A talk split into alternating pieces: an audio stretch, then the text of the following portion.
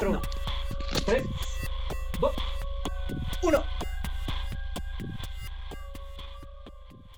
Bienvenidos, damas y caballeros, a un nuevo episodio de los Good Fellas. Nada más y nada menos, como siempre, aquí tenemos al único e inigualable Mikey Rodríguez. Hola, hola, hola, les hemos extrañado un montón. Perdón, perdón por esta tardanza. Hasta este episodio igual va a salir un poco tarde, pero gracias a ti, José Carrera, por acompañarme otra vez en, esta, en, esta, en estas charlas. Muchas gracias, Mikey. conversaciones. Sí, en estas pláticas, loco. Ajá, aristotélicas, informativas, filosóficas. Exacto. Eh, pero bueno, como dijo Mikey, estamos un poco tarde Porque poquito. tenemos con ustedes un episodio de Halloween. Un poquito, unos dos, tres días tarde. No sé qué fue eso, pero vamos a ignorarlo y seguir. Yo no sé, loco. Es Halloween. loco, entonces Estás muy inspirado. Claro, como es Halloween, hay un monstruo por ahí, los efectos especiales. Hay que poner Se nota que estamos con especiales. alto no tenemos, presupuesto aquí. No tenemos presupuesto y tenemos que ser nosotros mismos. Exacto, eso toca. Así pasa cuando sucede, pues. Eso pasa cuando vives en el barrio. Pero a ver, eh, tenemos con ustedes un episodio de Halloween, pero también tenemos con ustedes otro episodio que no es solo de Halloween, sino es nuestra secuela de cine de culto. Efectos especiales. No, pero tenemos ahorita eh, un episodio de Halloween en el cual vamos a hablar sobre películas de terror de cine de culto de los 80, una secuela, o bueno, no diría necesariamente secuela, aunque bueno, sí, digamos secuela, de el episodio que hicimos sobre el cine de culto de los 70. Así que si están preparados y aún tienen espíritu de Halloween, aunque ya es, bueno, noviembre cuando estamos sacando este episodio, pero si aún así quieren escuchar buenas pelis de terror, sintonícense, aunque ya están sintonizados, así que no sé por qué lo dije, jaja. O esperen el próximo Pero año, así. Es, Ajá, eh, solo bueno, esperen el próximo próximo año. año. No escuchen, no escuchen. Eh, aquí, váyanse. No, ajá, guárdenselo hasta el próximo año y escúchenlo en octubre y ya, ya están bien. Pero bueno, empecemos contigo, Mikey. A ver, ¿Qué película tienes para nosotros? ¿Cuál es tu primera? Como siempre, se me olvidó decir, el formato es que cada uno trajo tres películas de terror y vamos a hablar uno a uno. Así que empecemos contigo, Mikey. ¿Qué tienes? bueno. Entonces yo tengo una película que obviamente, ¿cómo no vamos a mencionar a John Carpenter cuando hablamos de pelis de miedo? Entonces aquí tenemos The Thing, un clásico, eh, es un reboot de una película más vieja, que es un nombre más largo, pero esta dicen que es la mejor, es la única que yo he visto, pero eso así, porque hay un reboot de esta, el reboot del reboot, pero esa es puro CGI, así que se vaya a la verga. Entonces, esta peli es... Ahora, para la gente, para la gente que no cacha, ¿no quieres compartir un poco quién es el John Cam- Carpenter? Bueno, John Carpenter es una de las personas que ha hecho una de las pelis que, que ha puesto como la base de muchas películas de miedo, como que hizo Halloween también, y podemos, por eso también tenemos el POV desde la perspectiva del, del asesino, o sea, tenemos como que un poco de idiosincrasias que ahora se ven muy común en, en terror en general, entonces es alguien que, que ha trabajado mucho en ese género, entonces ah, es como un, yo que sé, un Stephen King, pero de cine, así, básicamente así probablemente no tan heavy como Stephen King, pero sí es alguien bien respetado y obviamente ya todo el mundo le cacha por sus pelis de miedo.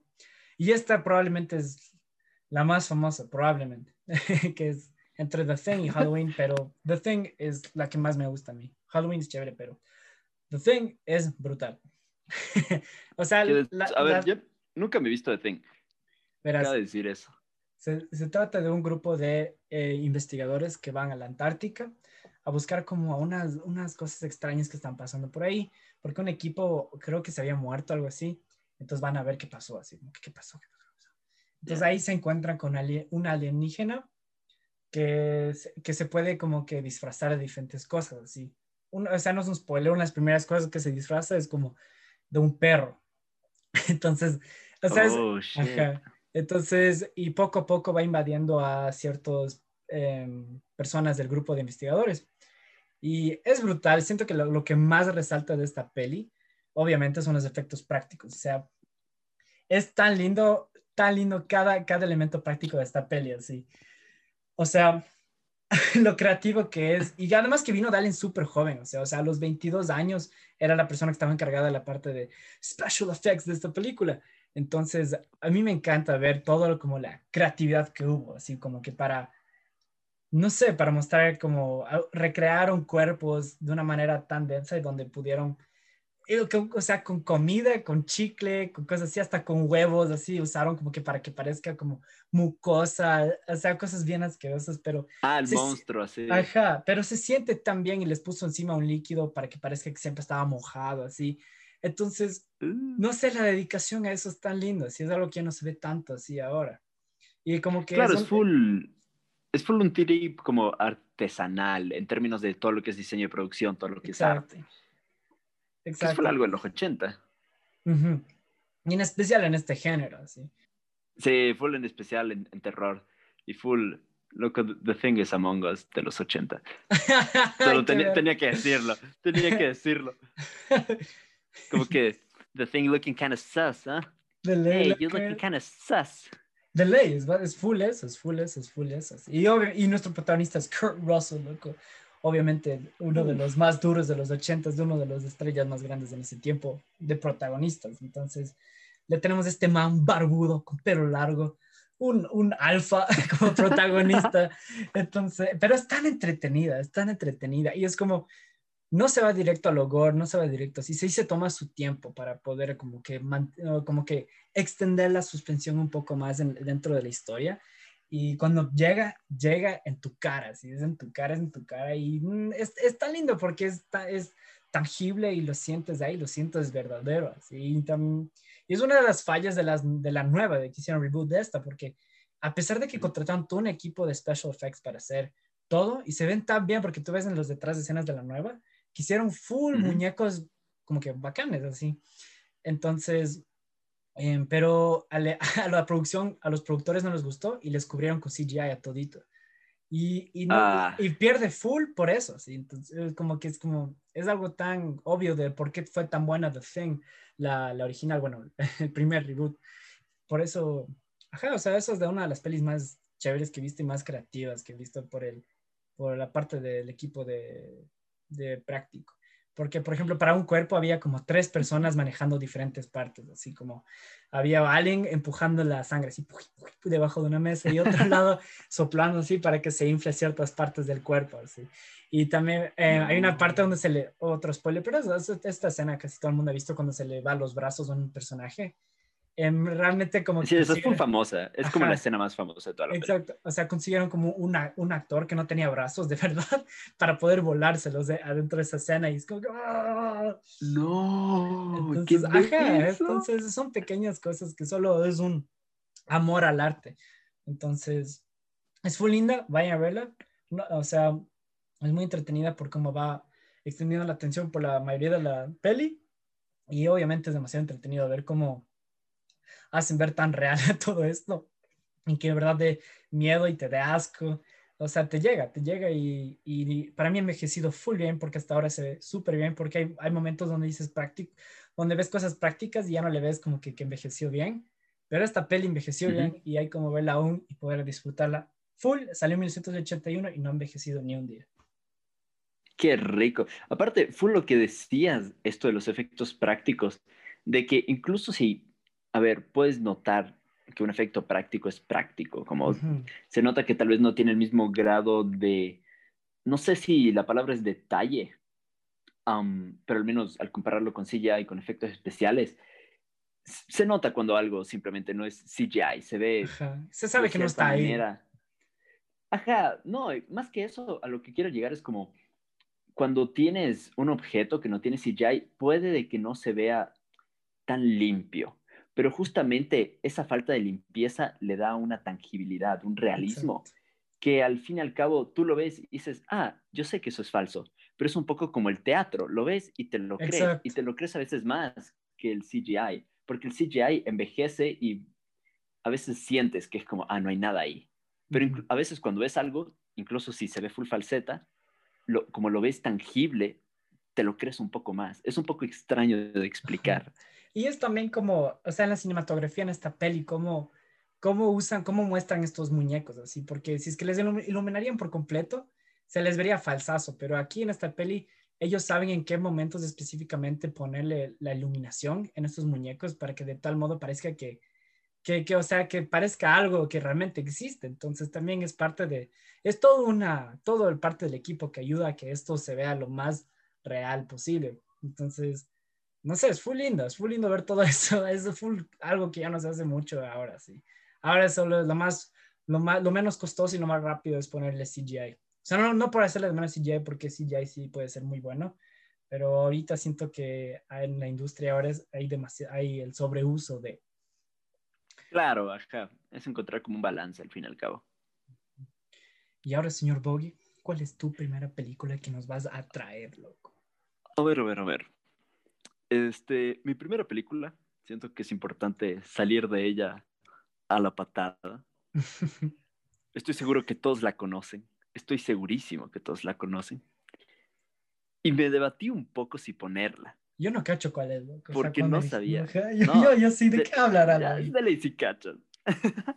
Le estoy dando mucho, mucho thriller a la movida. Pues. Mucho hype, mucho ah, hype. mucho hype. Pero se merece el hype. Porque esta es una peli que es full famosa. Sin embargo, yo sí la consideraría de culto. Ya. Y es nada más y nada menos que el clásico, considerado una de las mejores pelis de terror de todos los tiempos, El Resplandor, The Shining. Ah, ya, ya. O sea, sí entiendo cómo lo puedes ver como cine de culto. Le entiendo. Por eso, pero como por, lo, por el mismo rato que no lo es, no lo tomé en cuenta. Así como que, nah. Pero al mismo tiempo sí lo es. Es, es. un limbo, así. Sí, es un poco un limbo, porque si te pones a pensar en The Shining, ok, es de un top director y ahorita tiene un estatus como una de las mejores películas de terror del mundo. Obvio. Pero en verdad te pones a ver y The Shining cuando salió no tuvo una buena recepción, ni siquiera crítica. Lo odiaron. Lo odiaron. Hubieron full críticos que lo odiaron y no Stephen ganó tanta plata. Stephen King mandó a la verga Le mandó una carta ahí dándole a la verga, sí. Sí, porque bueno, para los que no saben, The Shining, que es el, el Resplandor en español, es un libro de Stephen King. Lo adaptó Kubrick, que es uno de los mejores directores de, de todos los tiempos, hizo esta obra maestra, pero se desvió mucho de, se podría decir, la idea original de Stephen King. Y Stephen King lo mandó a, la verga. como, como buen Stephen King. Es, es full denso, es muy tripiante y muy interesante pensar cómo esta película ahorita tiene un estatus de culto. Es que también digo un estatus de culto, porque es una de las pocas películas que tiene un fanbase tan de culto alrededor. Se ha hecho documentales sobre las teorías conspirativas que habitan alrededor de esta película y a mí no me parece que hay nada más culto que eso. Como no hay nada más culto sacar un documental, ni siquiera sobre el detrás de cámaras de una película, sino sobre... Que pudiera significar cada cosa. Exacto. Y es full... Eh, esto, hay un documental que se llama Room... Ay, no me 217 ajá, 217, que es simplemente un documental sobre el detrás de escenas de, de Shining, pero también le meten full teoría conspirativa, tipo, ah, ¿será que Kubrick en verdad que fue el que hizo... No, pero eh, no era tanto como en, aspectos metafóricos, sino era más como, hay una teoría conspirativa para aquellos que no lo saben, me estoy yendo un poco por las ramas, pero es importante, de que Kubrick grabó eh, cuando llegaron a la luna. Y que todo era falso.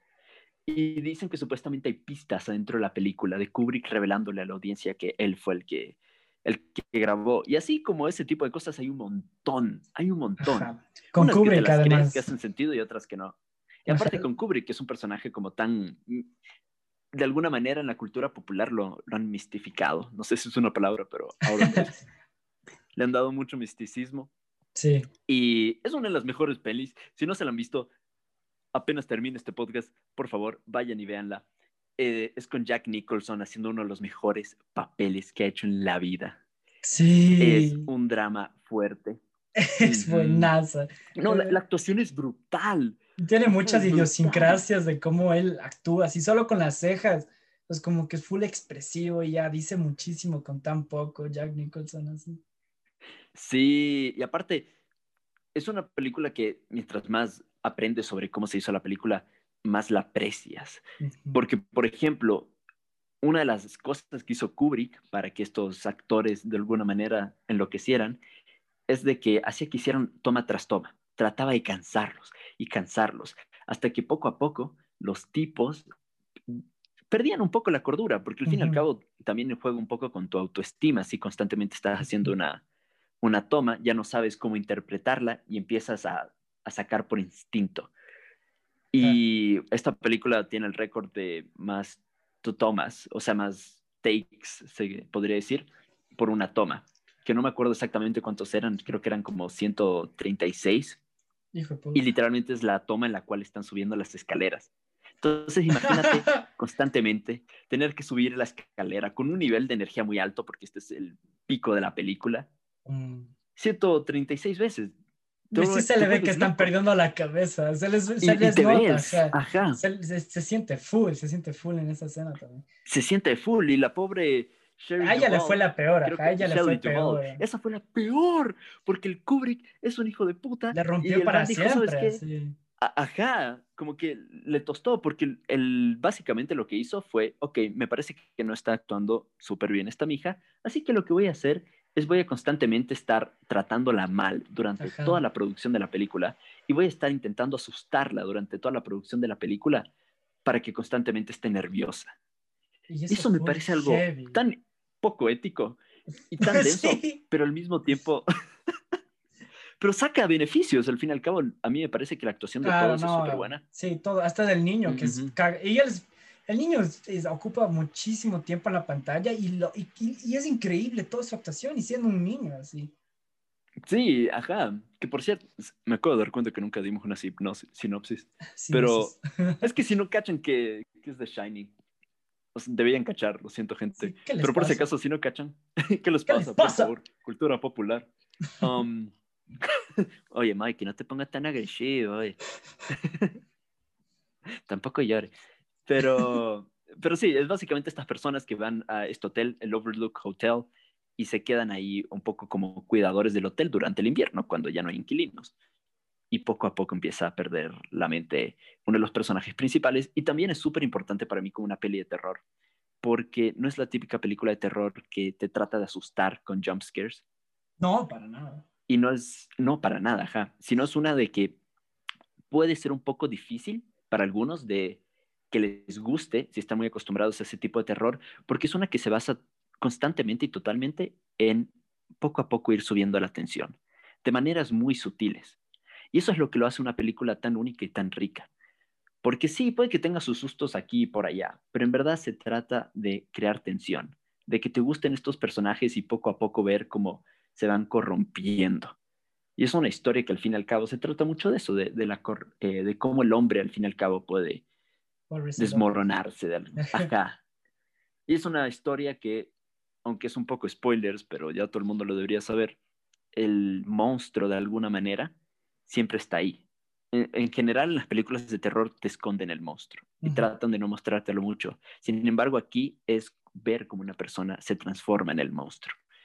Y es muy denso, es muy lindo, es muy poético. Sí. Y... Es, muy, es muy bueno. Y está... Eh, ajá. ¿Y cómo es Kubrick? Está...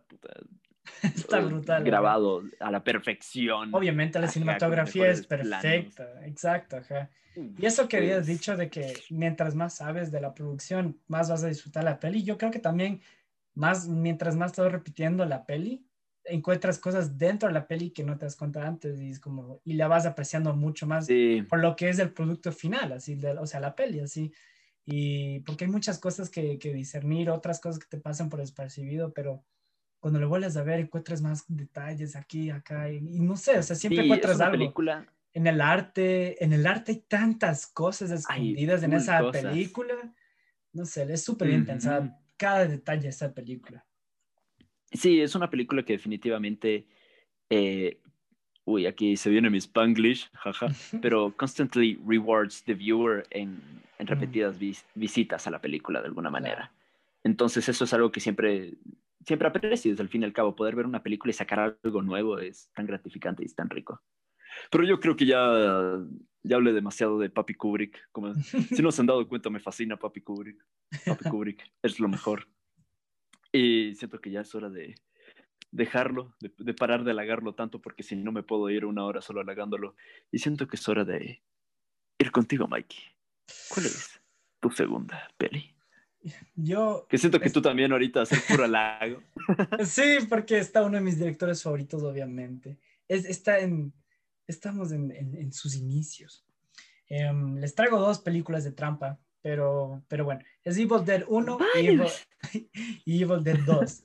Porque tienen que verse las dos obligadas, así, porque primero, obviamente, sí, todo lo que viene de la producción hace que también veas cuánto amor tenía Sam Raimi a solo hacer cine. Y, ajá, porque es como que... Ya, ya, pero antes de irnos por esas ramas, explica qué es Evil O sea, suena, suena súper cliché. suena súper, ajá, verás, suena, suena súper cliché. Se trata de unos jóvenes yendo a una cabaña en el bosque y se van muriendo poco a poco. O sea, es súper cliché. Es súper, o sea, suena súper cliché. En ese tiempo no era tan cliché, pero donde está la originalidad de esta película es en cómo ejecuta cada escena Sam Raimi. Sam Raimi obviamente es el que después hizo la trilogía de Spider-Man y también hizo otras de peli de miedo como Drag Me to Hell y cosas así. O es el poderoso, full rara peli que haya hecho él. Pero, pero bueno, la cosa es que aquí es donde empezó así. O sea, me acuerdo, o sea, de lo que, de lo que habían contado era como que él está en la universidad y ahí conoció al productor.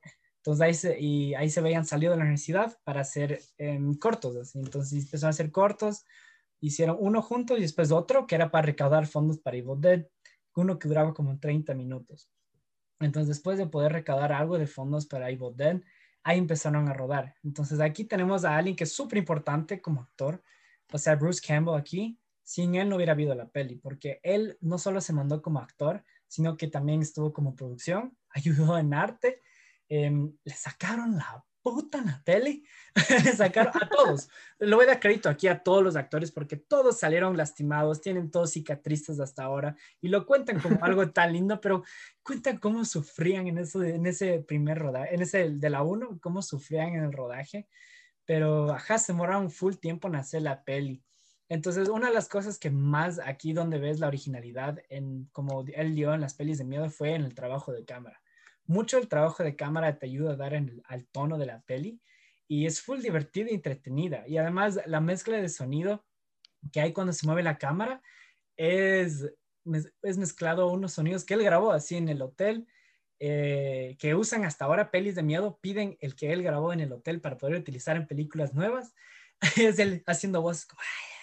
Es, es, el, es, el, viento, usen la voz, de, usen el sonido del viento y su voz para, porque él está mezclando con pero está distorsionada para que parezca. Y eso, no sé, un montón de esas cosas como pequeños detalles. Además fueron full irresponsables en el rodaje, como que lanzaban la cámara como que a una ventana de verdad, no como las típicas que son para romper, de verdad, o sea, que son full frágiles en rodaje. Claro, que están diseñados para que no, Este era un, ajá, uno de verdad lanzaban y ponían como que una, una forma de T, de metal, y lanzaban a una ventana donde estaba una actriz ahí.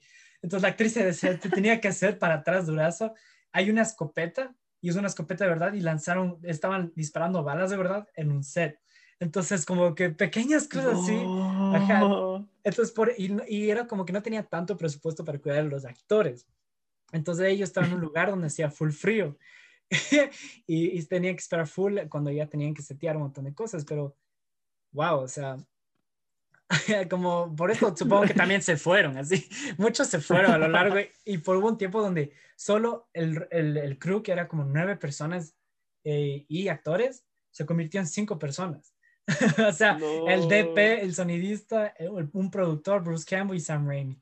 Hicieron la peli entre esas cinco personas por full tiempo. Entonces, todas las escenas que solo son con Bruce Campbell, solo se están batiendo a esas personas para hacer eso. Y entonces, como que momentos que una actriz ya se convirtió en un zombie, ya no, ya no estaba esa actriz, entonces era la hermana del productor, como que, Ay, ya bueno, yo voy a colitar así.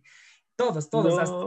hay momentos donde Sam Raimi se ponía el traje de mujer así, para que, porque había una escena que necesitaban que esté una mujer y Sam Raimi ya le tocó vestirse a él como mujer y interpretó algunas partes y hicieron tantas cosas los lastimados que están Bruce Campbell en la cara son de verdad, así que, le, que el hermano de Sam Raimi le hizo sin querer, así. Entonces, es súper, súper, súper recursivo, pero hay tanta creatividad, o sea, como que hay, ahí ves, puta, un zancudo, qué susto. Se puso en mi boca, loco. No, que, que ahí ves como que fue, o sea, hacer cine, lo que dijo uno de un profe como que es, uh, cine nunca es falta de, de, dinero, solo falta de ideas. Entonces siento que esta película ejemplifica justamente eso. Y es tan chévere, es como, es un poco ridículo algunas partes, pero es parte del chiste. Entonces es parte del encanto de la peli. Y donde, hay, donde entra la comedia así, full, full fuerte, es en la 2, que es la continuación con el protagonista, que es Ash, uno de los personas más, como, o sea, uno de los personajes más icónicos de, de, de, este género, o sea, de miedo, como groovy. está, es tan como cheesy, pero está lindo a la vez todo eso. Y como, cuando ya le dieron más presupuesto para hacer la 2, qué bestia, el man se volvió loco. Sam Raimi hizo aún más cosas increíbles y jugó más para mí esto es uno de los géneros más difíciles de cine, el miedo y comedia a la vez. Son tan difíciles de ejecutar, son tan difíciles de ejecutar, pero siento que Sam Raimi lo logra porque él tiene su manera de hacerlo y no sé. Sí, Sam Raimi tiene full, como tú dices. Me, parece súper interesante porque sus pelis de terror generalmente no son solo terror, tienen siempre estos elementos como comédicos que a veces son súper de sátira. Bueno, un poco más en Drag Me to Hell y otras películas, pero eso me parece que es uno de los grandes atractivos de Sam Raimi, que es una persona que sabe hacer tan bueno el terror. Incluso si yo no me he visto Evil Dead, me vi como los primeros 20 minutos y no pude ver más, se me tostó la movida. pero puedes ver eso en, las de Spider-Man, puedes ver claramente que fue la persona perfecta para, para hacer esas pelis, así. O sea, porque el man, o sea, eso también es otra cosa que la acción en estas pelis es fully ejecutada también, en más en la 2. Él sabe cómo, cómo hacer que te emociones en una escena, en una peli de miedo, es como, ¡ah! pero no sé, o sea, él juega con tantas convenciones como que clichés de, de miedo, pero, ajá, pero fue full exitosa la 1, así. sí, a mí me parece full de que si estás usando clichés, no es mal usar clichés. Exacto. De por sí es cómo usas esos clichés. Y para mí eso hace toda la diferencia de que una película sea como que, ah, ya sé lo que va a pasar, qué aburrido, ah, uh, ya sé lo que va a pasar, pero me interesa, hay una intriga y Sam Raimi es un pinche crack en eso, es un genio. Sí, y también sabe cómo ejecutar escenas de comedia de manera excelente. Ustedes ven, ustedes ven eso en la trilogía de Spider-Man, ven, ven comedia, ven miedo, ven escenas de, escenas de acción increíbles, pero ya, ya, hemos hablado, ya hay un episodio, ven a escuchar. Mikey, Mikey, Yo sé que amas a Spider-Man, Evil Dead, por favor, por favor. Pero, o sea, este man es un genio para este género y me encantaría volverlo a ver así. La última vez que lo vimos fue en la serie de, porque hasta hubo una serie después que se llama Ash ah, vs. Evil Dead, que es más comedia, pero... Hay tres películas, ¿no? Exacto, hay tres. Army, pero eso, eso es en los noventas, loco, por eso lo mencioné. Ah, bueno, bueno, pero, empiezas a mencionar la serie y la serie es como que a los 2000 y pico, loco, o sea, por favor. Pero la tres es es 95% comedia, sí.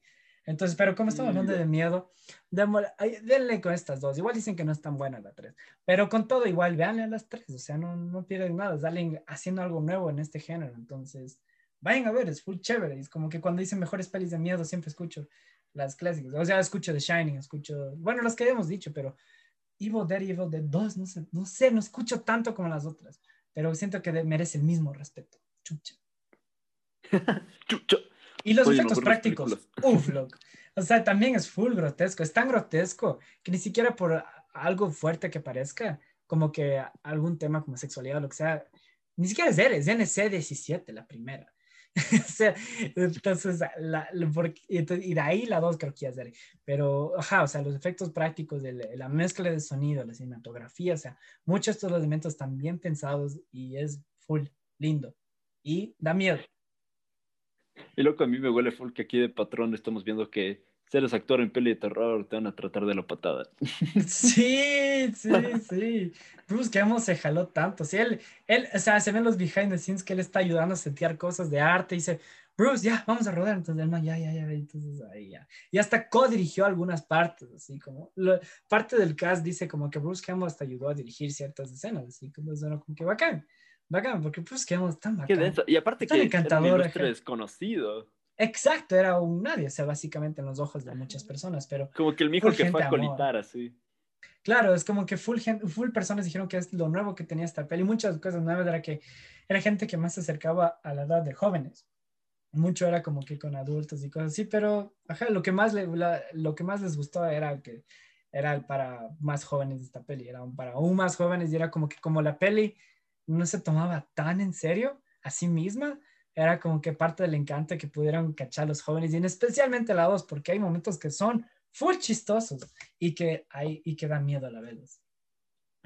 Y cabe recalcar que para aquellos que piensan que no conocen a Bruce Campbell, sí lo conocen, sale en Super Escuela de Héroes. Es el, el entrenador que dice héroe. Sidekick. Loco, y también es el que hace los cameos en todas las de Spider-Man, así como. Sí, aparecen todas las pelis. Él es el primero en cine en decir The Amazing Spider-Man. Con esa ah, ¿verdad? Y hacía las narraciones en los videojuegos, loco. No, esa no me la sabía, loco. Ajá. Pinche Bruce Campbell. Es un amor aparte de persona. Ajá, me parece que se le nota en las entrevistas.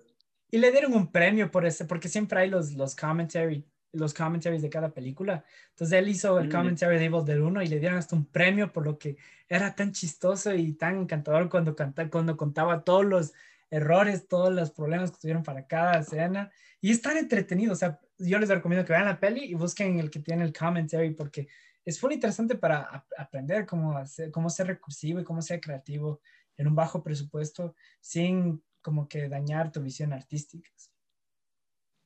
Mm, mm. muy bien, muy bien. ya, Boggy, creo que ya es hora. Porque ah, ¿qué? es hora? ¿Qué? ¿Qué? ¿Cómo? Ah, no, ¿qué? Ah, te toca a ti tu segunda. Ah, ¿verdad? Ah, no. ¿Qué? O la tercera. No. no, me toca mi segunda. Dios mío, Mikey. A ver, te dio cortocircuito ahorita, loco. Yo ni sabía. Creía que estabas haciendo un chiste o algo. No, no, no, no, no, no, Perdón, loco. Es la colada morada. Es la colada morada, loco. ¿Quién necesita cerveza y caña cuando tienes colada morada? Pero, a ver, loco. Mi segunda película también es una comedia y también es de terror. Mm. Así que full de coincidencia aparte. Como que súper de coincidencia. Buenísimo, loco. Ajá. Pero a ver, esta película ha sido comparada varias veces como, bueno, sí, sí, se podría decir que ha sido comparada con otra película que ya mencionamos en el anterior de películas de culto, que es nada más y nada menos que eh, no, Rocky Horror Picture Show ha sido full comparada con esa película y hace sentido. ¿Por qué? Porque es otro musical de terror y comedia. y también es de culto. A ver, a ver, capaz. no, me acuerdo. A ver, dime, dime loco. Ya pues. Nada más y nada menos que The Little Shop of Horrors. No me acuerdo cuál es. No sabes cuál es, Mike. O sea, me suena full, pero a, ver, dime, dime, dime. Te voy a contar de qué se trata y de ley vas a saber cuál es. Eh, esta peli en verdad fue, a ver, voy a dar un poco de contexto.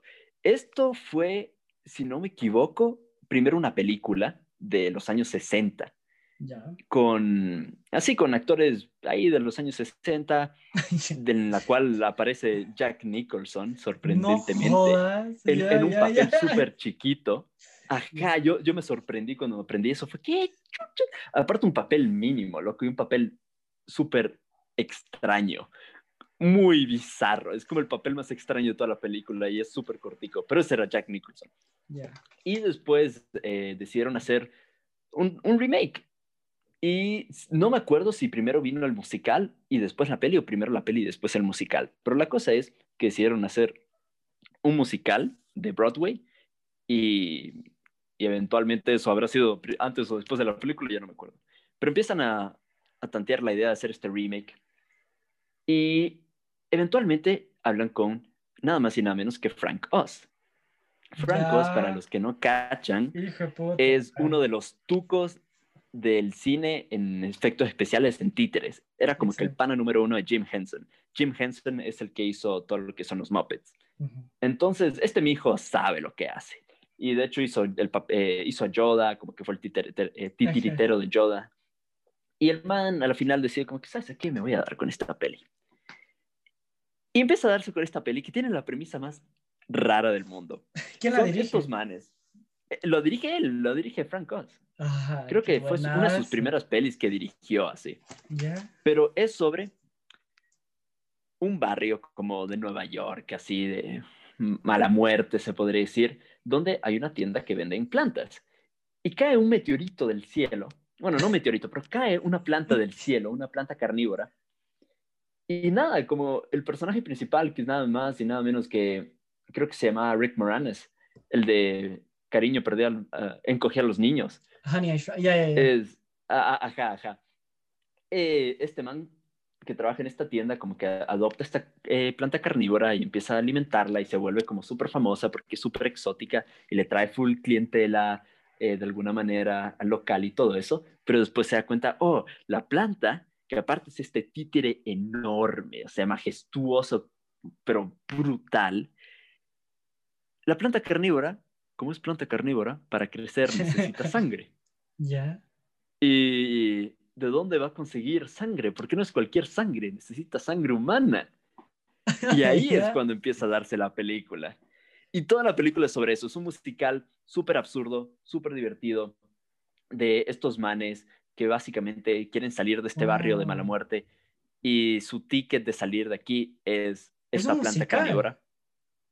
Es un musical, claro. ¿Qué denso? Es- Tiene un cast, tiene hasta Steve Sí. Martin, loco. Sí, tiene, a ver, tiene unos actorzazos. Tiene Jim Steve Martin, tiene loco. un Bill cameo. Murray. ¿Qué? Sí, tiene un cameo de Bill Murray. Qué denso, ya me voy a ver. Es me parece full densaza, interesante. Densaza. Ah, sé que full gente como que no le tripea los musicales y sinceramente, si no le tripean los musicales, No, esto puede que no sea para ustedes. Porque hay ciertos musicales en los cuales tú sabes de que es diálogo y todo eso, y todo fresh, y hay canciones cada tanto. Pero aquí sí hay full eh, segmentos de musicales, como uno detrás de otro, uno detrás de otro, uno detrás de otro. Entonces, si no le tripean tanto los musicales, sí puede llegar a ser un poquito tedioso. Pero si sí les gustan los musicales, se los recomiendo. Y si no les molesta los musicales, también les recomiendo full. Claro, Puede que, no sea como un La La Land, que hay un musical cada 15 minutos. Este, aquí hay como cada cuatro, pero aún así es súper divertido. No, sí está de ver, porque este man, o sea, ha, ha hecho cosas que hasta dan miedo, pero cuando era para mí, es como el de. Dark Crystal, hay momentos que cagan Claro. de miedo. Entonces, verle específicamente y haciendo algo como que en verdad de miedo, me interesa demasiado, lo que me interesa demasiado. Y es que es un cague, loco, porque la película en sí no te da miedo. La película en sí no tiene, se podría decir que constantemente estar asustándote, ni mucho miedo. Lo eh, ni mucho menos. Joder, ahí, ahí me confundí. Jeje. Pero algo que sí es súper interesante es que el aspecto o el elemento de terror recae en la planta que se llama Audrey 2.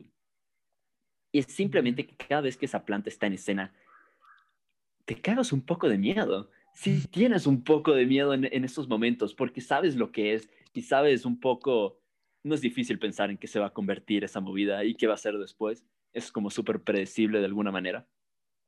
Y solamente los momentos en los cuales están un personaje solo con la planta o están entrando de noche, por ejemplo, a la tienda, te causa un poquito de tensión y súper interesante porque aparte de eso, la peli es de alguna manera súper linda, es full típica, típico musical, así como que, ah, sí, bailamos y cantamos y todo es chévere.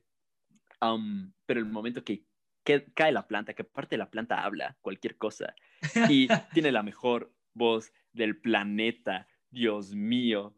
Eh, era full de un, era de una banda, creo que de, ay, ¿cómo se llamaba? Este género de música afroamericana. Ay, se me fue full el nombre. Ah, qué verga. Mike, ayúdame, ayúdame. O sea, tú yo digo los vainas. clásicos, lo que es el hip hop, jazz. Bueno, no No. sé. No, no, no. Era full un- una banda tipo como funk, creo.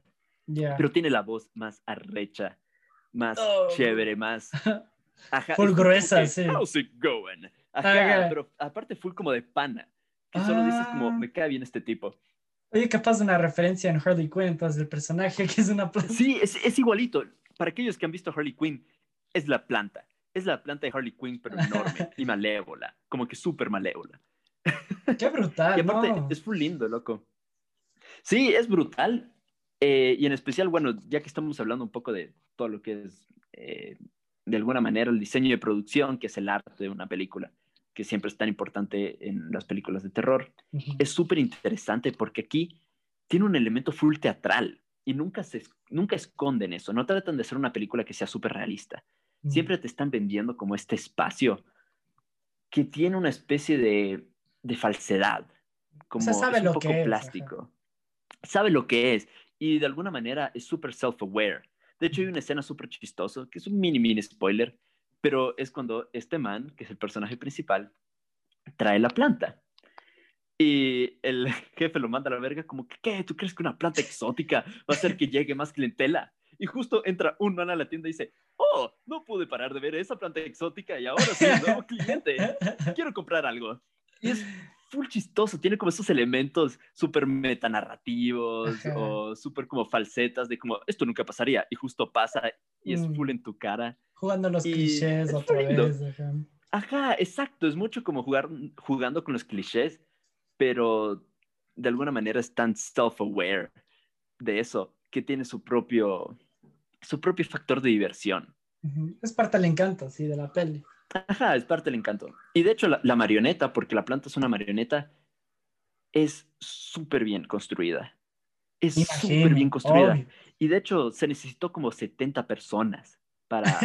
no, 60. 60 personas para manipular eh, ¡Qué hijo de la planta. madre! Así de complicado era. Es ¡Qué impresionante. buenazo! Ujú. Y bueno, por último, antes de, de seguir, porque ya tenemos que avanzar a la siguiente película del Mikey, si no se nos va el tiempo. Y termino hablando full de eh, Little Shop of Horrors, que por cierto van a hacer un remake ahorita con, con Chris ¿En Evans, serio? creo. Sí, quieren hacer un, un remake con Chris No, Evans es que, es, con Fra- es que. Frank Oz tiene sus propias cosas, no sé.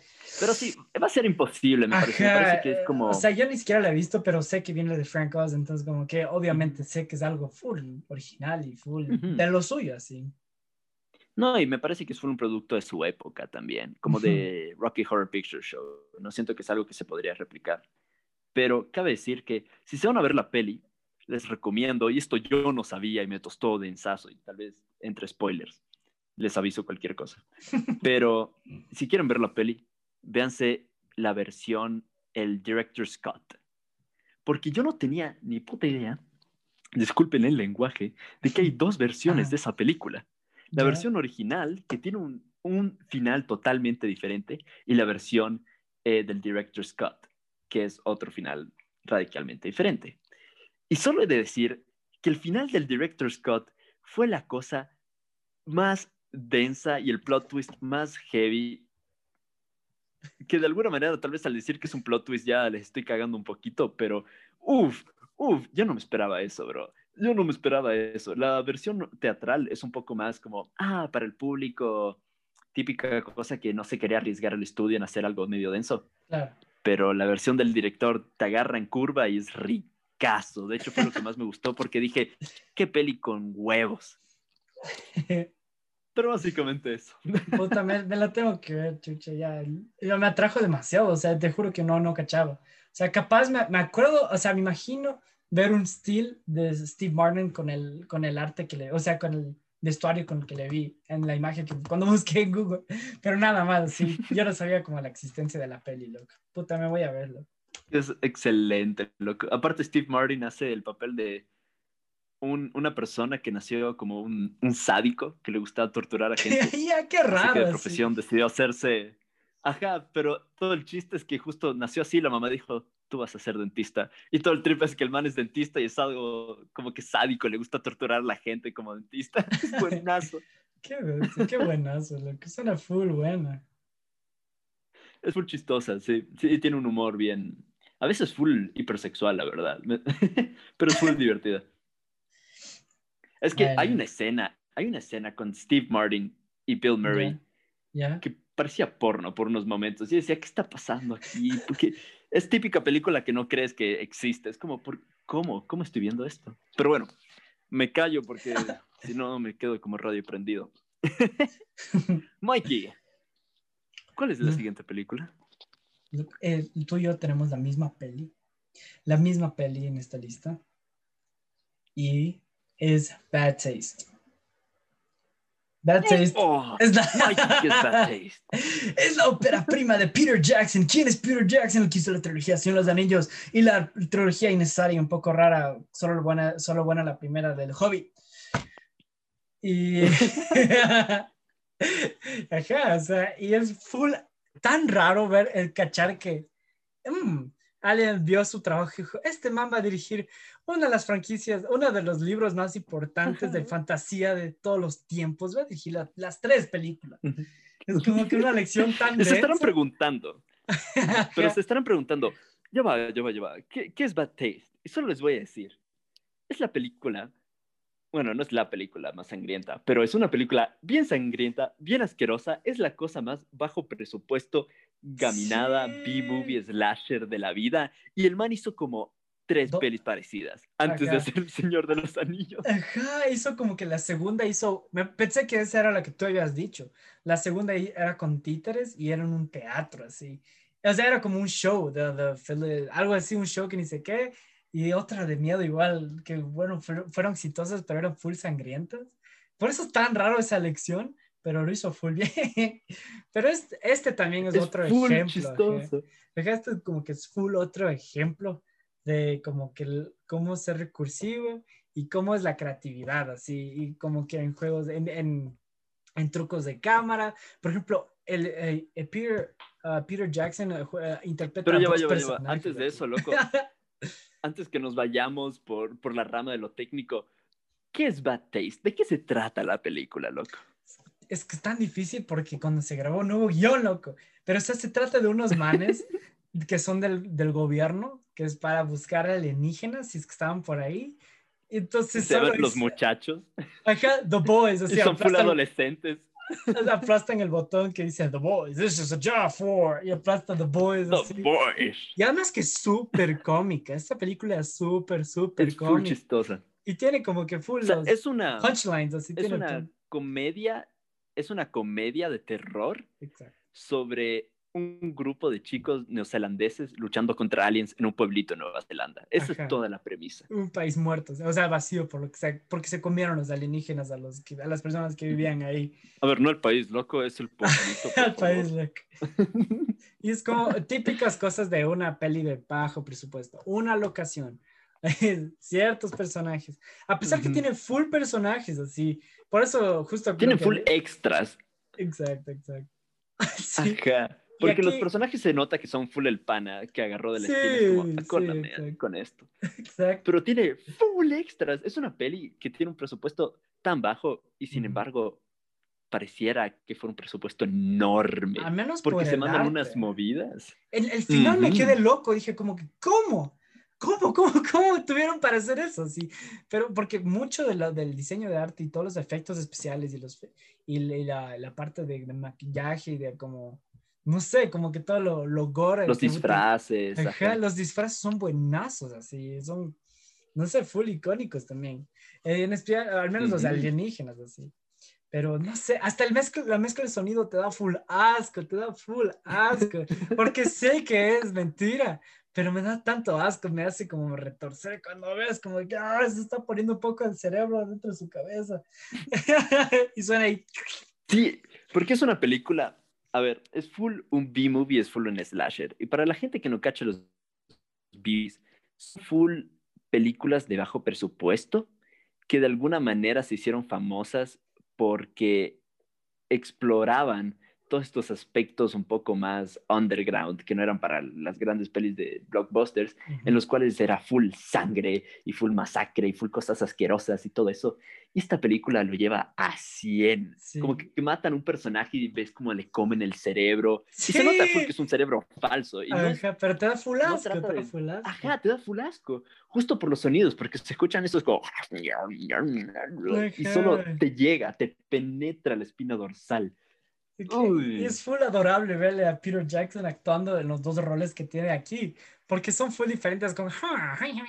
Es un- Sí, como uno que nerd. Ajá. y otro que solo se pasa virolo, que es uno de los alienígenas, pues solo hace los ojos Ajá. virolos y tiene barba. Y, y no parecieran la misma persona si es que te pones a, a ver así, y están bien hecho porque se, hasta se pegan y se agarran, pero de verdad te crees que son dos personas, así, pero realmente es el mismo, es, es increíble, así. Es súper impresionante porque es una película que es súper raro, porque tiene un presupuesto súper bajo, pero pareciera que no lo fuera. Pareciera por todos los efectos especiales que fuera carísimo. Claro, es que fue creciendo la peli a lo largo de la producción y, logró conseguir dinero durante la producción. Por eso al final están como que, wow, aguanta. Esto ya se siente más pro, un poco más pro. Pero lo que igual, lo que viene antes está full bien hecho, sí. Pero eso es lo chistoso, porque a veces ves cosas tipo, ah, medio amateur, se podría decir, que al mismo tiempo tienen su gusto y su, eh, se podría decir su charm, ajá, por, por ser amateurs, pero que tienen como estos sets súper extraños y dices, qué raro, es como si un niño que tal vez no cacha tanto de cine le hubieran dicho, toma un millón de dólares y es una peli, a ver qué sale. E, es lo que se siente, incluso si obviamente el man sabía exactamente lo que estaba haciendo, porque el manejo de todo es perfecto, es un homenaje a las películas esas típicas sangrientas de los 60, 70, así. Es full divertido. Sí, además que no sé, o sea, todito lo que está, o sea, los aspectos técnicos, o sea, que bueno, la cámara sí en algunos momentos no, no estaba tan buena, pero todo bien. Pero justo la mezcla de sonido es lo que te vende la idea de lo que estás viendo para mí. Para mí es full eso, es full, full eso, y sí, como, somos, como ser recursivo, así usando tus panas, como, está lindo, está lindo, como, como, es, querer hacer cine por el amor a eso, porque...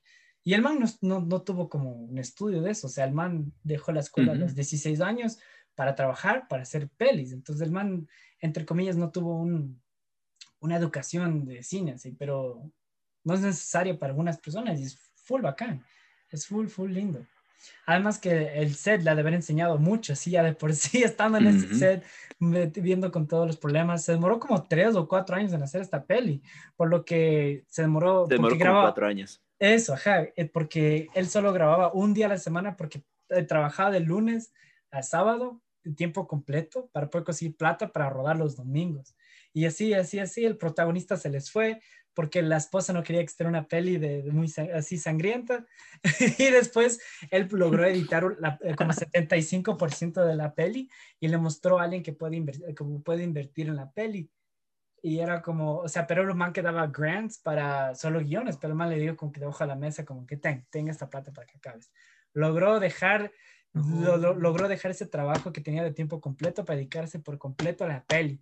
Y justo otra cosa que pasó, ese protagonista se divorció de esa esposa y se metió a través de la peli, pero parece que estuviera... Loco, parece que estuvo siempre. Sentido, pero... sí, sí, sí, hace pero Eso hace full sentido, porque a ver, en, la película, a ver, hay este personaje que al principio te lo venden como el principal, que es Ajá, José. y es muy chistoso porque al principio la peli está full, como que full es, el personaje principal, pero de la nada como que durante la mitad de la peli empieza a desaparecer y se ah, concentra más en otros personajes. Es el rubio. ¿No? El rubio. ¿Es el rubio? ¿Cuál? Él, él quería que sea el protagonista, por eso desaparece por un rato. Es el rubio que tenía lentes que le casi le comen. Eh, que casi le come. Ya, el que era como medio loquillo. Ajá, que, que, fue al pueblo a golpear una puerta y después de ahí salió un alienígena y empezó a correr. Ah. ah, no, no, estás hablando del vendedor. Eso, el vendedor. Él era el protagonista. Ah, el vendedor era el protagonista. No. También hace sentido, porque yo nunca caché muy bien qué pintaba. Ajá, yo tampoco, yo tampoco. Y dije, ¿qué, ¿qué, está haciendo él aquí? Después de otra vez está ahí. Pero funciona, o sea, funciona porque él lo hace funcionar. Es un personaje full cague. Ajá, y Peter Jackson le dijo, o sea, el man dijo, quiero entrar otra vez a la producción. Peter Jackson dijo, bueno, bueno, regresa. Por eso cuando se fue, le tocó hacer eh, uno de los roles, Peter Jackson, para que no se sienta tan vacía la peli. Por eso fue el que él actuó como dos ah. personas en esta peli. Por eso está lindo. Está adorable ver esta peli, ajá, por eso mismo. El personaje de Derek. Ajá. Derek. We Derek's, we Derek's don't run. O sea, ajá, hay una, es un spoiler, pero, o sea, es un spoiler pequeño, pero hay momentos donde piensas que muere ese personaje. Y, y, explota, solo explota en sangre, es un cae, se cae de un precipicio y, y llega y un montón de sangre. Y lo primero que dicen sus panas, ¿quién le va a cuidar al pájaro? a sus pájaros, tenía un montón de pájaros. No. Who's gonna take care of Zachary?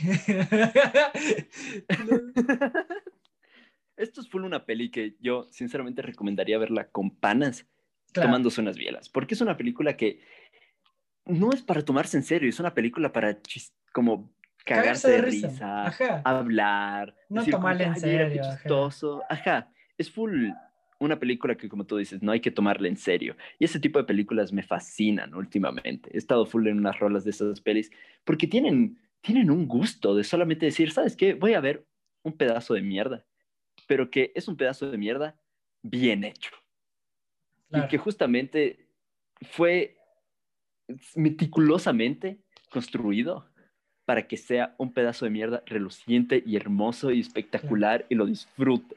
Y eso me parece, y justamente por eso no es un pedazo de mierda, Exacto. la envolvente.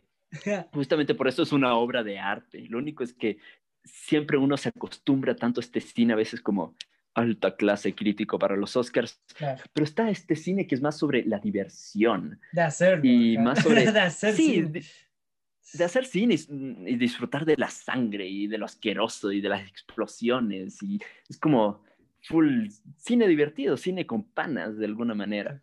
Y además eso el tercer acto Es súper, el tercer acto súper entretenido y ya tiene como la producción de una peli de miedo, así ya tiene como que la plata que necesitaba desde el principio, así.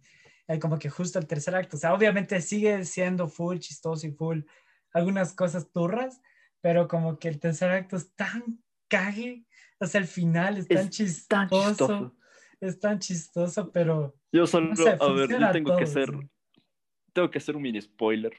Hazlo, hazlo. Um, del chiste, el chiste que más me hizo cagar de risa, uno de los chistes que más me hizo cagar de risa. Hay una parte que los, los muchachos, The Boys, deciden ya, vamos a ir a la guarida de los aliens. Porque esto es un poco spoiler, pero no es spoiler, porque esta peli no lo ves un poco por, por, la, historia, lo ves por lo divertido. Exacto. Ajá, lo ves por lo divertido y porque te caes de risa. Pero los tipos van y se infiltran en esta casa, ¿no? y de la nada encuentran un cuarto repleto de sangre en el piso con cajas y cosas. Y uno de ellos solamente ve toda la sangre y dice, oh no, alguien se podría resbalar con esto. Mejor lo limpio y agarra y empieza a limpiar todo el piso. empieza a trapear, empieza a trapear. Para que no se resbalen y se maten en plena misión de rescate. Y es tan chistoso. Es que, lo, es que a, mí me hizo reír lo que viene después. Porque entra un man y le matan y, y, empieza a sangrar full y dice, I just cleaned that. eso, eso, eso fue lo que me mató. Eso, eso fue lo que me mató full en esa escena. Como, ¿qué, carajo es Muy chistoso.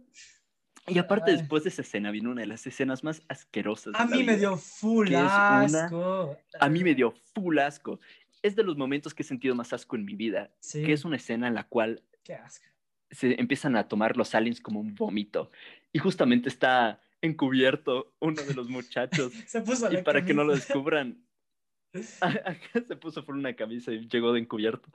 Y para que no lo cachen le toca tomarse y es justo por el sonido, loco, justo por el diseño ah, sonoro te saca la mm, todo eso. Ajá, y cuando dice, ojalá te, ojalá te, toque un chunk. Y yo, qué asco. Ah, ah. Pero qué lindo, lo que tiene un encanto tan heavy esa peli. Y dile que es para ver con Y está en YouTube. En serio, yo no me vi en YouTube, qué denso. Qué brutal. Ya, entonces no tienen por qué no verse. Chucha. No, yo, yo, yo justo la encontré creo que en YouTube. Tienen que verse entonces. Veanla con unos panas, disfruten, pásenla bien, cáguense de risa. Es súper divertida. La verdad es que lo recomiendo como todas las otras películas de las cuales hemos hablado. Sí. concuerdo. O sea, es que yo ya dije lo mismo, loco. Que digo, sí, Gogi, concuerdo lo que tú dijiste con lo que concordaste con lo que yo dije. es que te vi full pensativo. Dije, uy, el Mikey creo que quiere decir algo. No, no. Ay, qué cague. Pero bueno, bueno, bueno, bueno, mis queridísimos pelagatos. Estos han sido las seis, entre comillas, siete con Evil Dead 2 películas que recomendamos de cine de culto de terror de los 80. Mm. y nada, básicamente, eso ha sido todo. No sé si Mike quieres añadir algo más. Gracias por escucharnos otra vez. Perdón por demorarnos, mm. pero la vida de universitario es muy cagado. Entonces, perdón, es, perdón, perdón por la demora, entonces. pero ya le vamos a estar sacando episodios ya con cada dos semanas. o sea, vamos a hacer todo lo posible para volver a ese, a ese tiempo así. Pero gracias a todos los que nos están escuchando. Les amamos un montón. Y Les queremos mucho, gracias a, todos por su apoyo. A, Guillermo el Toro. Obviamente, loco. Al Guille. Obviamente, loco. Que el Guille siempre escucha, loco. El Guille es un amor, loco. Besita al Guille. pero eso ha sido, ojalá puedan ver las películas, se las recomiendo un montón. Ya nos veremos eventualmente con la, la tercera fase de esta de pelis de culto ya de los 90. Uy, uy, uy. Um, esos efectos especiales otra vez. Pero eso me parece que ha sido todo. Muchas gracias por escucharnos a los tres pelagatos. Se los quiere mucho y Adiós.